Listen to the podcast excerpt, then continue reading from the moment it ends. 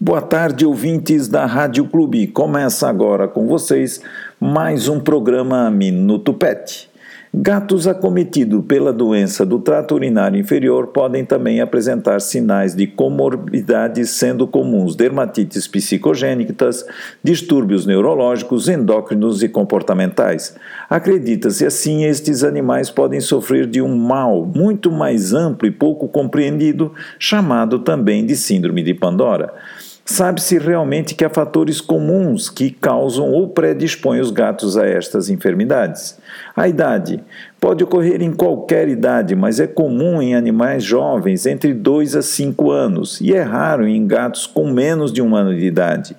O sexo pode ocorrer tanto em machos como em fêmeas, no entanto, os machos, pelo fato de possuírem a uretra mais longa e estreita, ao contrário das fêmeas, que possuem curta e larga, são mais propensos a apresentarem obstrução da uretra. Machos e fêmeas castradas são mais predispostos. Os gatos castrados tornam-se mais calmos, menos ativos e perdem o hábito de marcar território. Sendo assim, o gato castrado urina pouco e bebe menos água, aumentando com isso a concentração e o tempo de permanência da urina na bexiga. Sedentarismo.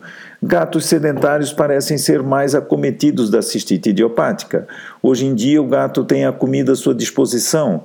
Esse fato predispõe a ter uma vida sedentária com pouca ou nenhuma atividade física, uma vez que ele não precisa mais caçar para se alimentar.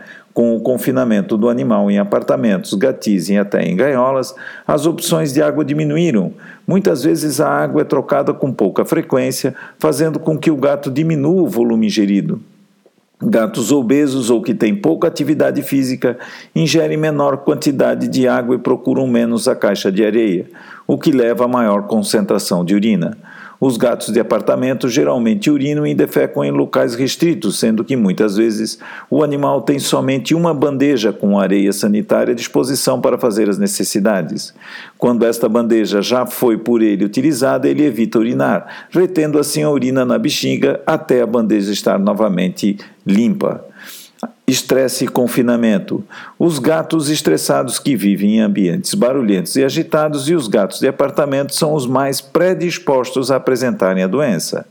Hereditariedade os gatos de pelo longo, como é o caso dos gatos persas, e gatos cujos pais já apresentaram a doença, podem estar muito mais sujeitos à cistite idiopática. Por hoje é só. Voltamos amanhã com mais um programa Minuto Pet.